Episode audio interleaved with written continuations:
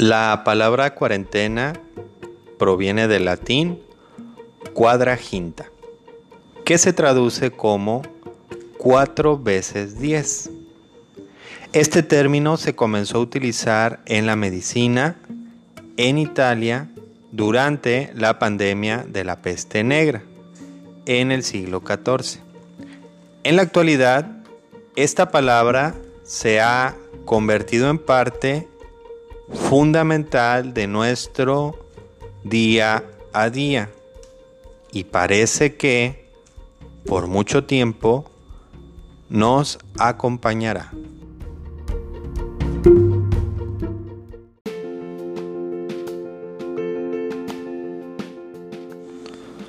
Hola Browsy, mi nombre es Des y sé bienvenido a un nuevo episodio de tu podcast favorito. Yo soy Des. Browsy, hoy vamos a hablar de la cuarentena, de su historia, de datos muy interesantes, quizás algunos no conozcas. Vamos a comenzar también con una historia laboral digna de ser contada y escuchada, la cual nos va a dejar un gran mensaje como todas las que hemos estado presentando aquí. No te la puedes perder. En la filosofía ganar ganar, seguiremos con nuestra recapitulación para tu negocio, dándote tips para mejorar la estructura de tu negocio. ¿Ya nos sigues por Instagram, Browsy? Arroba Channel Oficial es nuestra cuenta. O, si lo prefieres, Estamos en Facebook, arroba Page. Te recuerdo que nos puedes escuchar por Anchor, Spotify, Google Podcasts, iBox, Radio Public, entre otros. Recuerda que hasta tu último aliento está prohibido rendirse. Es nuestra frase de la semana. Al regreso conocerás unos datos de la cuarentena que quizás no conocías.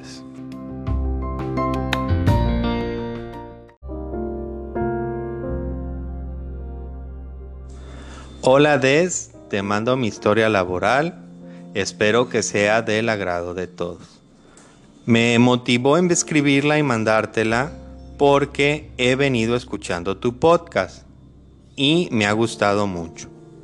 Yo soy una mujer de 45 años. Soy de la región norte de México. Ahí, hace 20 años atrás, conocí a mi esposo, quien se dedica al área de la construcción. Mis padres no estaban de acuerdo con nuestra relación porque mi esposo era divorciado. Aparte de ser cinco años mayor que yo. Un día me dijo que lo habían ofrecido un trabajo en una ciudad con playa, no muy lejos de la nuestra, como a seis horas de distancia. Me invitó a irme con él. Así fue como llegué a vivir a la ciudad en la que actualmente radico. Pero mi decisión me afectó mucho porque mis papás ya no quisieron saber más nada de mí. Así que nos casamos en una ceremonia pública que organiza el gobierno de esta ciudad. Por parte de mi esposo, la situación con su familia era igual. A él, su familia lo dejó el día que se divorció. Nuestra vida al final de todo esto comenzó a tener esa estabilidad emocional y económica que tanto habíamos querido. Vivíamos en una colonia muy bonita, cerca de la playa. Yo tenía un trabajo como cajera en un restaurante y nos comenzó a ir muy bien. Así que comenzamos a buscar casa para comprarla. Y también buscamos quedar embarazadas. Fue muy emocionante cuando nos dieron las llaves de nuestra casa, la cual está en una colonia nueva. Me costó trabajo adaptarme al silencio de las calles. Un año después de adquirir la casa, comencé a sentir molestias físicas. El doctor nos dio la noticia de que estaba embarazada, pero por algún problema que no se pudo saber o aclarar, perdí al bebé. No me pude reponer a esta noticia. Así que entré en una gran depresión, dejando de trabajar. Me quedé en casa. Mi esposo hizo lo humanamente posible por apoyarme, pero no pudo. Yo seguí entrando en depresión hasta el punto de no querer salir para nada de la casa.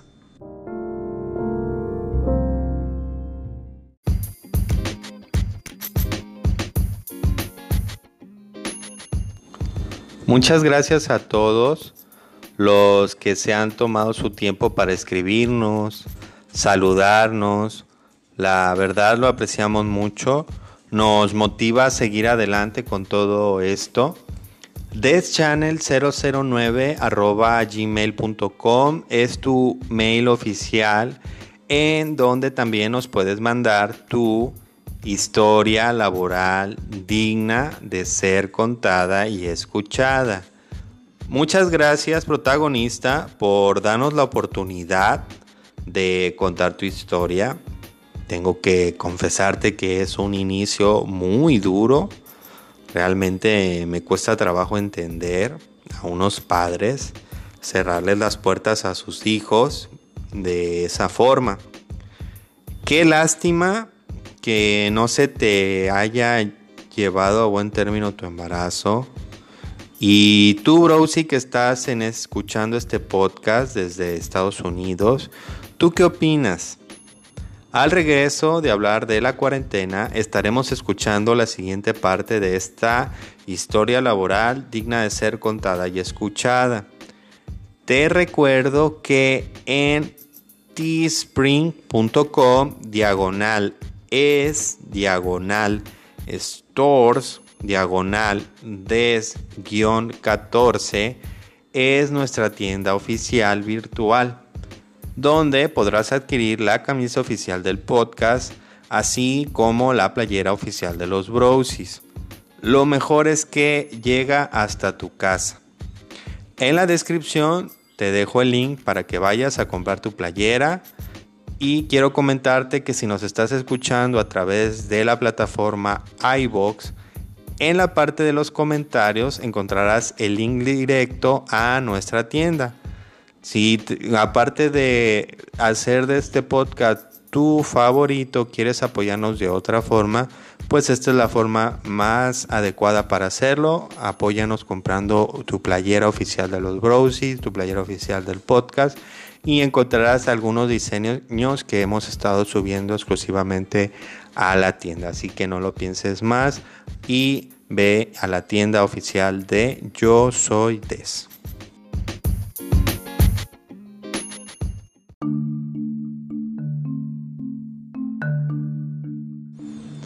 Hace más de 3.400 años, se llevó a cabo la forma de aislamiento más antigua que se conoce.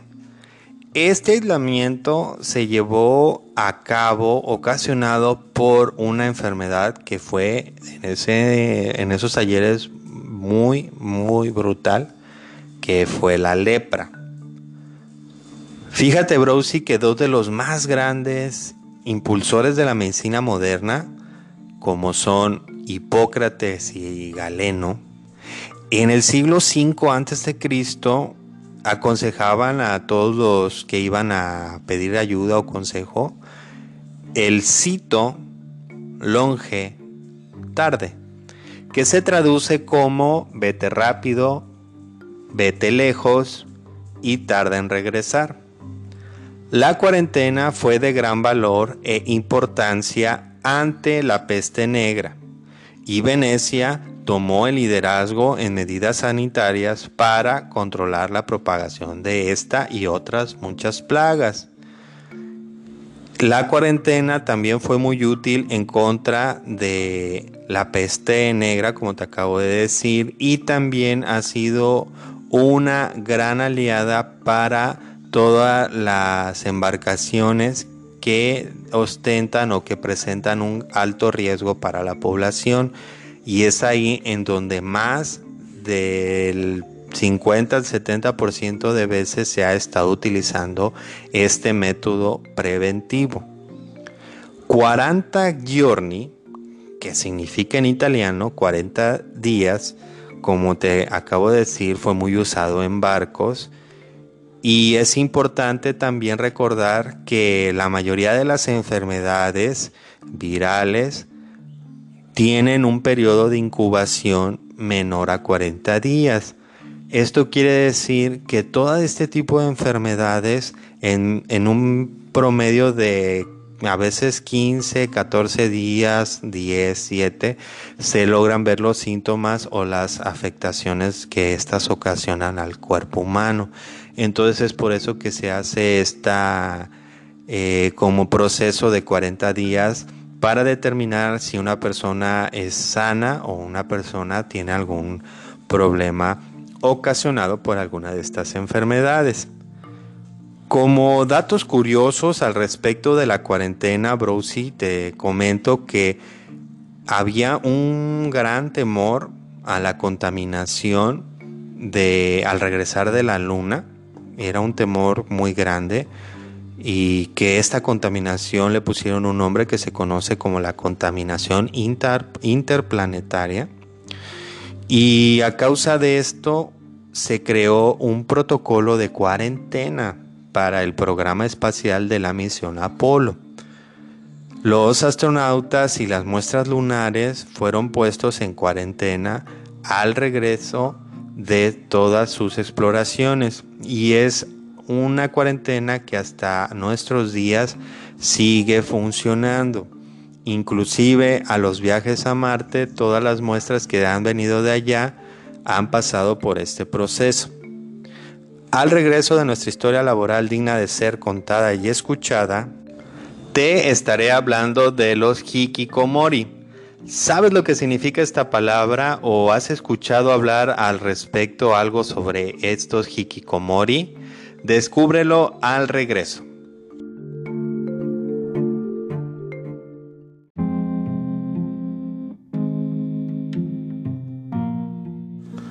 Un día me encontré a una antigua amiga del trabajo y la verdad que me sentí muy contenta.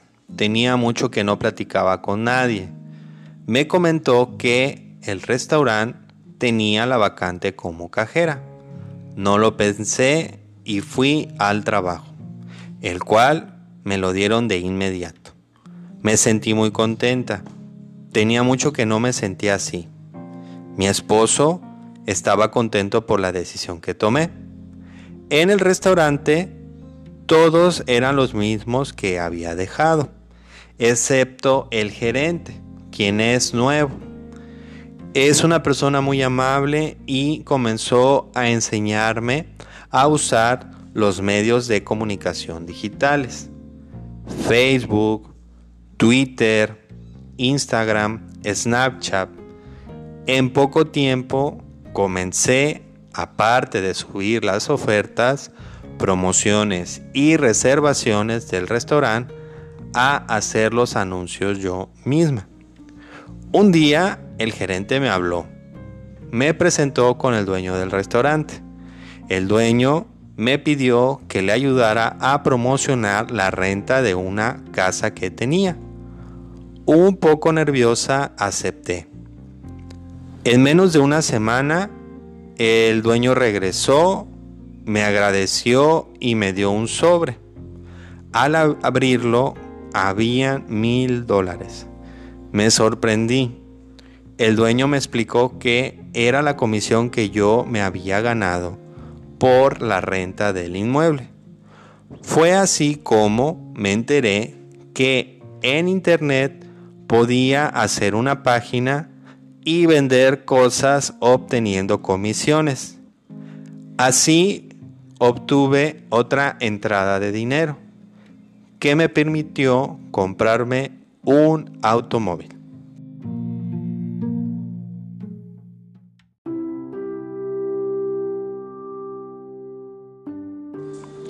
Querida protagonista, qué bueno que pudiste salir de esa depresión. Y así es, a veces nos llegan nuevas ideas de negocio y lo único que tenemos que hacer es echarlas a andar. Así que te felicito por haber tomado la iniciativa de emprender otra estrategia de negocio que nunca está de más tener varias entradas de dinero porque pues uno nunca sabe cuándo se van a ocupar, ¿no? Y Browsy, tú que estás escuchando este podcast desde la Ciudad de México o de la República Mexicana, ¿qué te parece esta primera parte de la historia laboral digna de ser contada y escuchada? ¿Te identificas con la protagonista en algo de lo que ella haya comentado? ¿Te identificas tú? ¿Te ha pasado algo similar, parecido o igual a lo que le pasó a la protagonista? Házmelo saber en arroba de channel oficial, donde es tu enlace en Instagram. Ahí síguenos y escríbenos tus vivencias. Continuamos con el programa.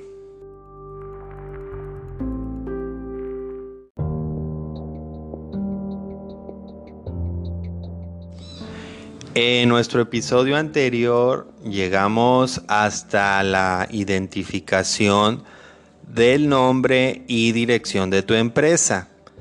Eh, descubrimos su gran importancia y gran aportación que le hacen para lograr la fidelización tanto de tus empleados como de tus clientes. Hoy vamos a hablar acerca de tu personal el cual es muy importante que entiendas que es irrepetible.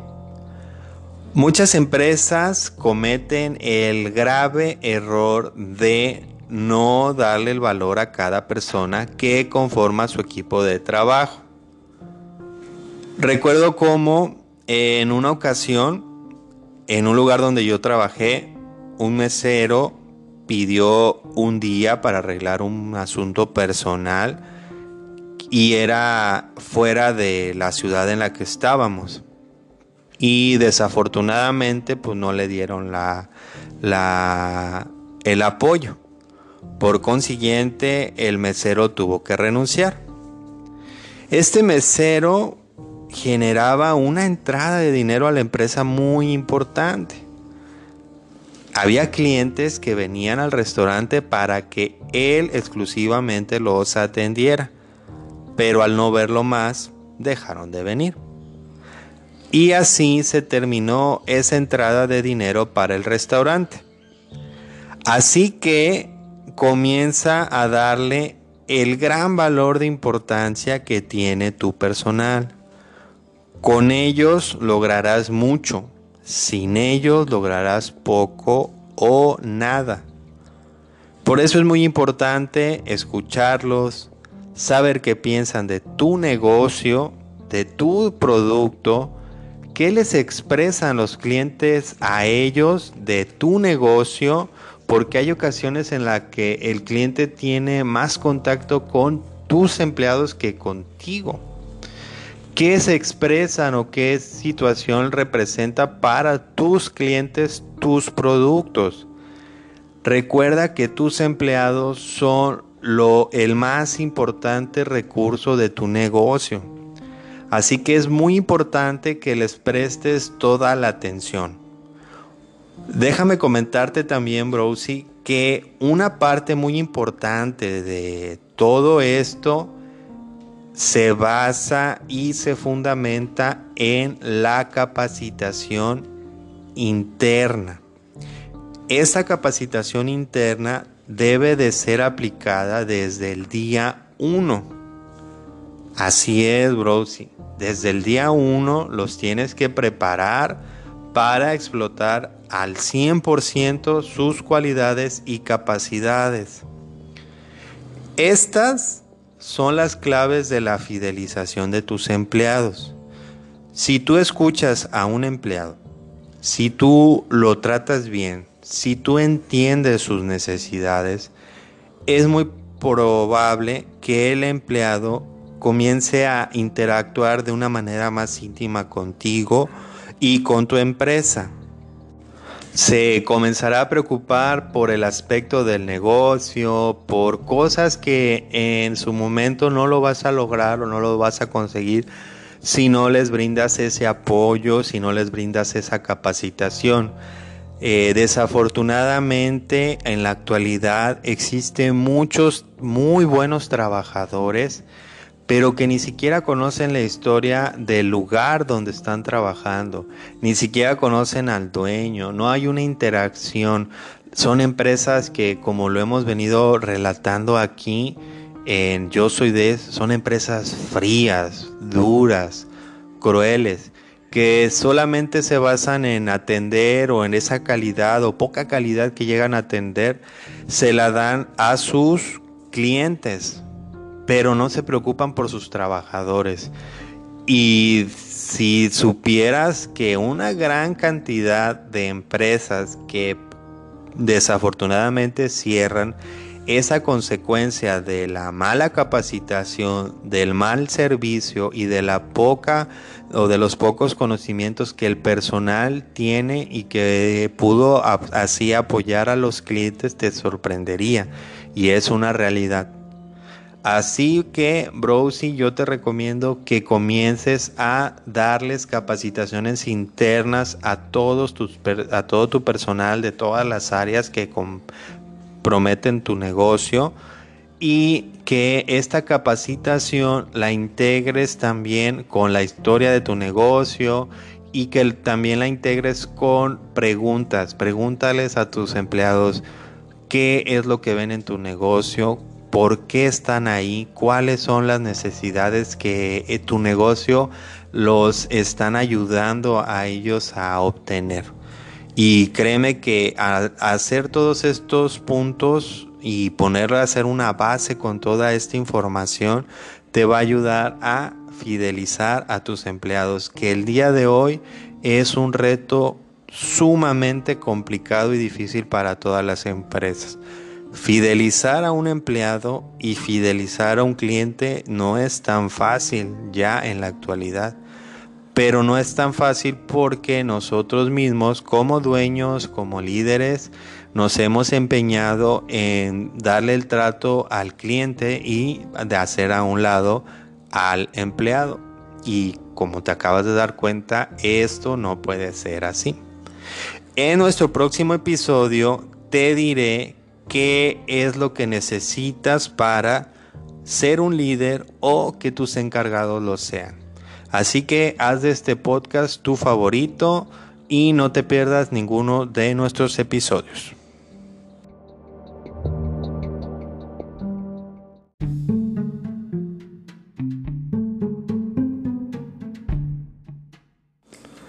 El hikikomori es un término japonés que, en su sentido absolutamente literario, significa apartarse, estar recluido, es decir, aislamiento social agudo.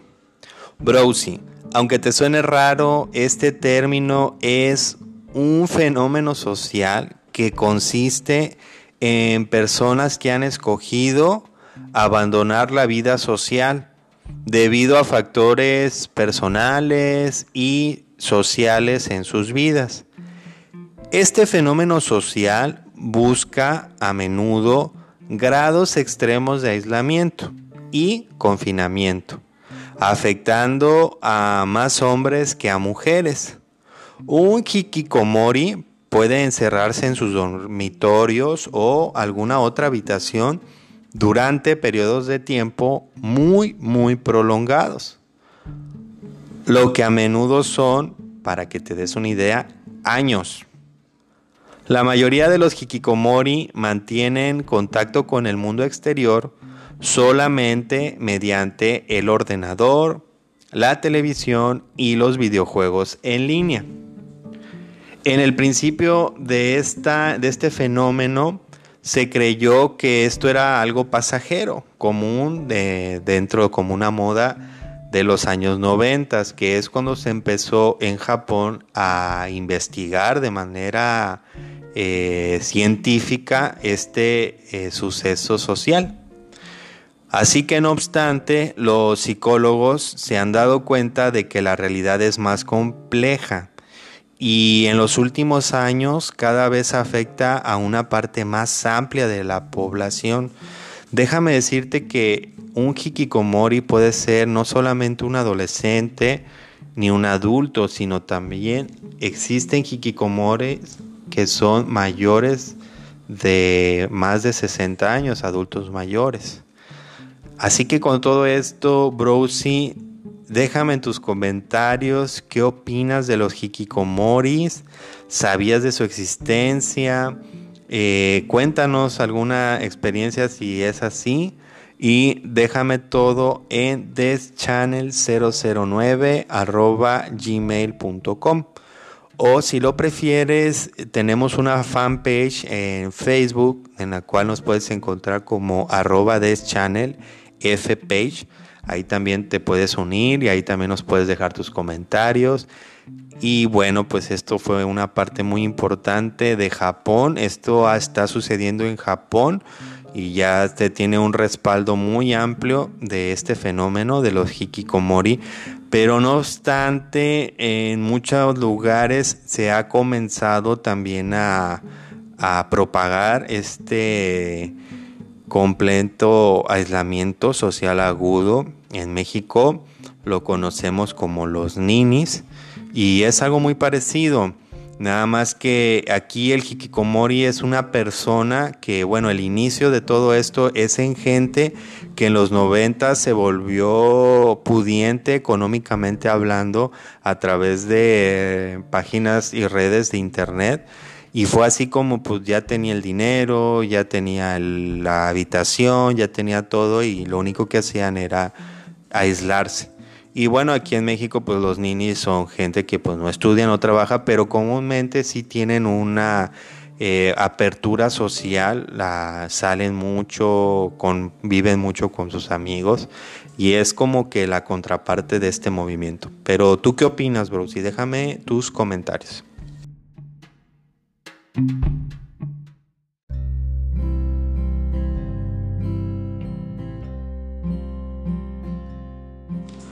Browsy, como puedes darte cuenta, la cuarentena ha sido y es hasta nuestros días un instrumento muy eficaz y determinante en el control y paro de pandemias.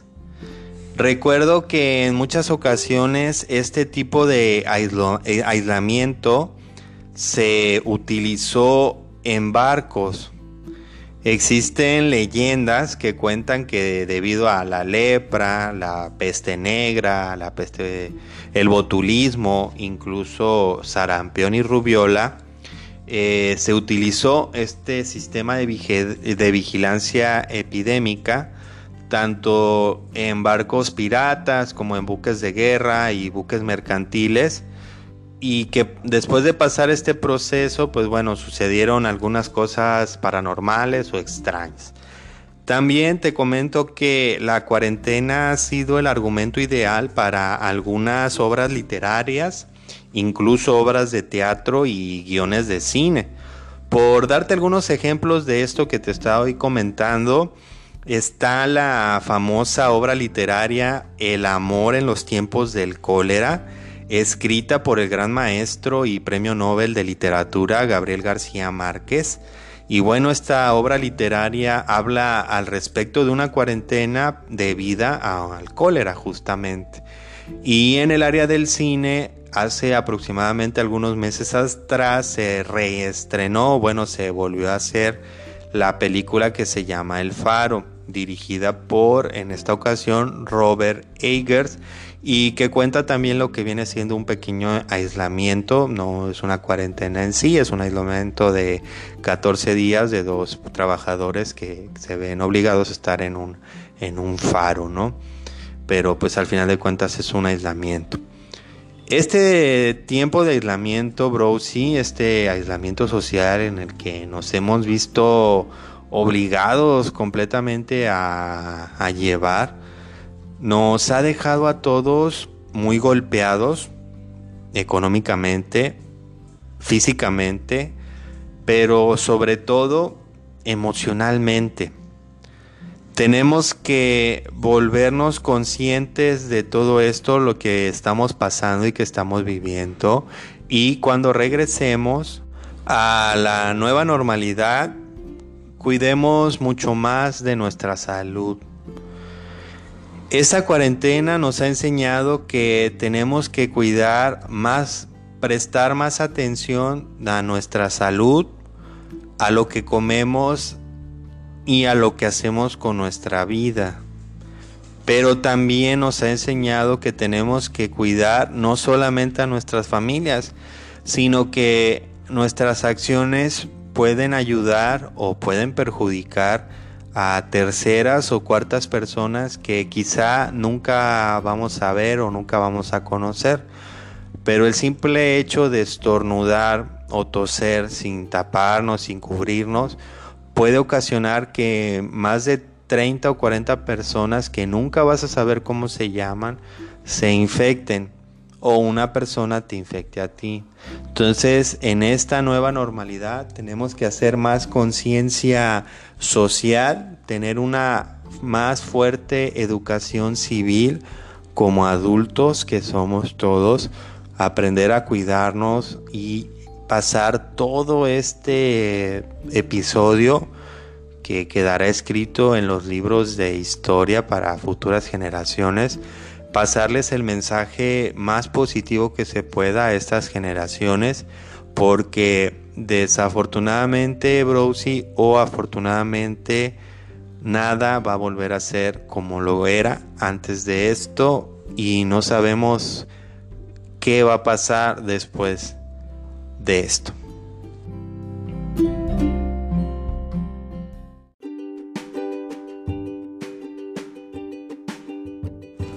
Browsy, ¿qué te pareció nuestro episodio?